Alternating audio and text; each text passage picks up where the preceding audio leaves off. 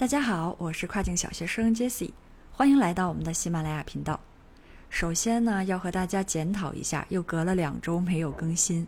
啊，因为我们最近呢又在做新品，然后选品这一部分的工作呢压了一大堆。今天啊，终于算是完成了一大部分了。那今天趁着这个我们正在选品的热乎劲儿呢，啊，我想跟大家分享一下关于这方面的内容。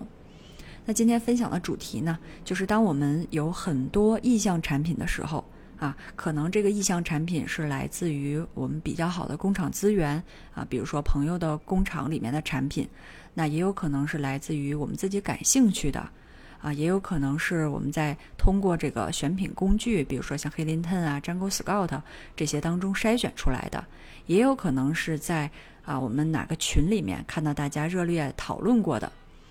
那么这么多的意向产品，如果说我们一个一个进行这个最终的关键词验证，那其实是非常耗费时间和精力的。那么如何快速的来一波筛选，找到这些值得进入最终验证环节的产品呢？那今天呢，主要就给大家分享九个要点。啊，今天分享的内容呢，就不涉及到详细的操作内容了。操作方面的内容呢，大家可以回去听啊，我们之前分享的关于选品方面的这些节目。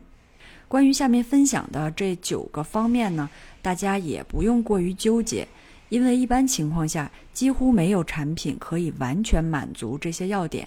那我们呢，就尽量去挑选可以满足，比如说五条啊、六条以上的这种产品。当然，你满足的条数越多，就会越好。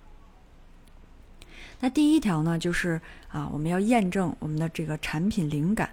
无论说你的产品灵感来自于哪里，最基本的两项我们是需要首先进行确认的，那就是这个产品所在的市场份额要足够大，然后也有获取利润的空间。在市场份额足够大这一部分，我们要考虑的就是我们所选产品的这个类目，它的天花板是不是足够高。然后整体类目的蛋糕是不是足够大？那我们啊这些中小卖家肯定是后入场的，对吧？那我们进场之后能不能通过自己的努力啊也能分得到一杯羹？那这里呢，我们可以通过用 Helinton 的 X-ray 的插件进行搜索，主要衡量的数据是 Total Revenue。在我们对行业还不是很熟悉的时候，可能只通过一个产品很难去衡量它的这个体量的大小，因为我们的这个感觉还不是特别的好。那这时候就建议大家多找几个类目啊，做一个横向的对比。这里面会给大家做一个案例啊，是我们通过 Zangru 这个工具啊进行的一个对比。我会把这个案例，还有上面通过 Helinton 的 X-ray 的这个插件搜索的啊这个截图分享给大家。当我们通过不同类目的产品进行对比以后，那这个类目我们所谓的这个蛋糕够不够大呀？天花板够不够高啊？那就很显而易见了。那么在有获取利润空间的这一部分呢，大家可能会认为这是一句废话啊，谁会去做不赚钱的产品呢？但实际上，在操作中，或者是跟大家的一个沟通过程当中，经常是有好多同学选择了赚不到钱的产品。那一方面可能是大家在测算利润的时候没有计算清楚，但更大的问题其实是来源于产品本身。产品想要获取一个比较长远的利润空间，然后减少陷入到就我们中国卖家比较常干的一个事儿，就是进入到价格战啊。我们要减少这种可能性的话呢，就要从现有产品的 review 细节中去挖掘机会。消费者他在抱怨什么？产品的痛点到底是什么？那如果我们解决了一部分的这个消费人群的痛点，那我们就可以获取这一部分的一个长久的利润。第二条呢，是我们自己有能力介入这个市场。这里面啊，又分为三个小的要点啊。第一点是我们要避免已经严重红海的产品，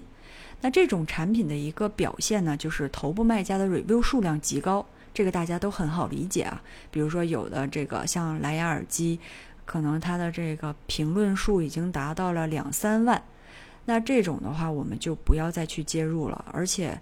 很多情况下这种产品是没有可以打差异化的这个切入点的。第二个小要点就是推广的这个过程。啊，它的一个复杂程度，我们要能够接受。呃，这方面呢，我们就可以通过和其他竞争对手进行对比，我们评估一下是不是需要大量的这种站外送测呀，或者是站外的广告导流等等的这种推广方式。那这些推广的工作，我们自己是不是懂？然后有没有能力去完成？第三个小要点是，这个备货的压款数额我们要能承受。我们要去评估一下产品的成本，还有它的一个啊每个月的月均销量。那我们在备货的这个压款数额要提前计算出来，是不是在我们自己可以承受的范围之内？第三个大的方面呢，是我们自己要有能力对产品进行差异化。我们自己要先去评估一下自己能不能有啊这个能力呀，有有这个资金呀，对我们上面所说的啊产品调研的这些痛点进行优化。除此以外呢，还要明确这个消费者的一个啊画像，明确就是我们改变了这一部分的痛点之后，这个产品的使用人群画像是什么样的？因为我们后面需要做一个针对性的啊 listing，还有广告导流等内容。那我们对使用者画像啊所描绘的更圆满，那流量呢肯定就更精准一些。第四条呢，是我们要能够选取到合格的工厂。这里面我们需要通过样品去啊确认一下这个工厂它的一个产品质量是什么样的，它有没有能做好产品的这样的一个能力。然后我们还要确认这个采购的价格是可以获取盈利的。最后呢，还要确认这个工厂啊，我们能获得一个比较良好的沟通，然后这个工厂的合作态度也不错。呃，关于工厂这一方面呢，我们其实在之前的节目当中也和大家分享过，怎么去挑选到更合适的工厂。第五条呢，是我们新手尽量要避免一下产品，这个在之前的选品分享当中跟大家也分享过，这里呢也再强调一下，包括季节性产品、灰产，还有不能打广告的成人用品。还有易陷入专利纠纷的产品，以及涉及到人身伤害的产品。这个人身伤害，就比如说像一些啊有比较高的电压呀，或者是小朋友容易吞食的这种产品。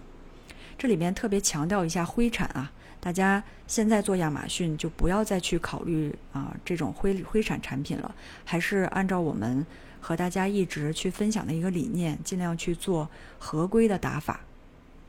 第六条呢，是我们要选择合适的产品尺寸，在运营还不是特别成熟的阶段，我们尽量避免这些大件产品，它的这个仓储费呀、啊投成费呀，还有 FBA 费用都特别高，呃，整体的一个运营难度是比较大的。而且这个大件呢，一般我们都会配合到海外仓，啊，整体的成本是很高的。第七条呢，是选择搜索热度适中的产品。那这一部分我们之前在选品部分也分享过，就是我们要在竞争还有需求的两端找到一个平衡点。这一部分内容呢也比较复杂，建议大家可以再回头去听一下。第八条呢是我们要注意品牌的垄断效应，这个就比较好理解了。比如说我们想卖充电宝，那肯定就没有办法和像安克这样的在这个行业有统治地位的这些卖家去相抗衡了。